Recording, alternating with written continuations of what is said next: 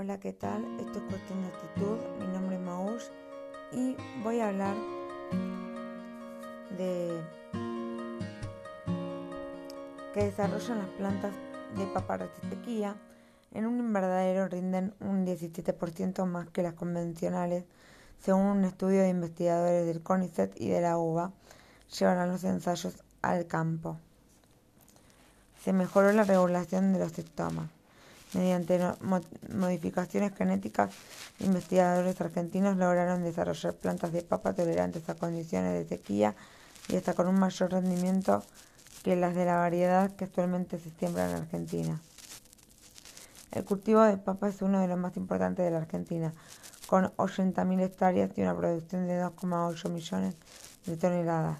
Los resultados de nuestro trabajo realizados en un invernadero sientan bases para aumentar los rendimientos de papa en condiciones de recursos limitantes como la disponibilidad de agua en el suelo, dijo el doctor en biología Javier Boto, líder del estudio e integrante del Instituto de Investigaciones Fisiológicas y Ecológicas vinculadas a la agricultura IFEBA de la UBA y del CONICET.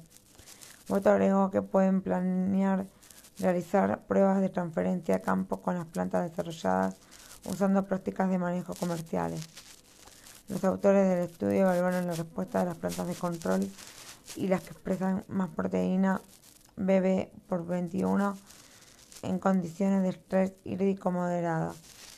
Comprobamos que la expresión de más proteína BBX21 mejora el, comportamiento de las plantas al estrés, reduciendo los síntomas de deshidratación en las hojas basales, produce más clorífera y tiene más fotosíntesis que le confiere mejor el uso del agua respirada por unidad de hidrato de carbono sintetizado, explicó Boto, líder del laboratorio de plasticidad en la señalización del desarrollo de IFEBA y también investigador principal del CONICET.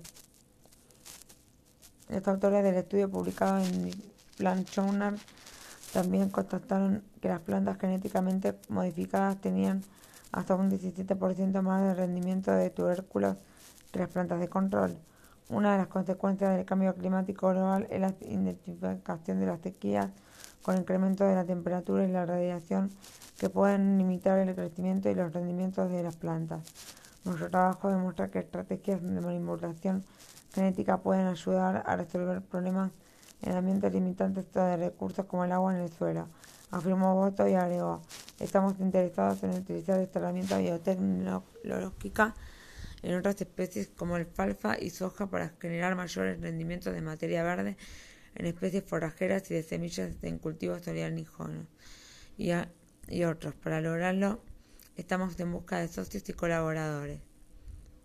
Bueno, esto ha sido todo por hoy en cuestión de actitud y espero que hayan disfrutado del capítulo de hoy.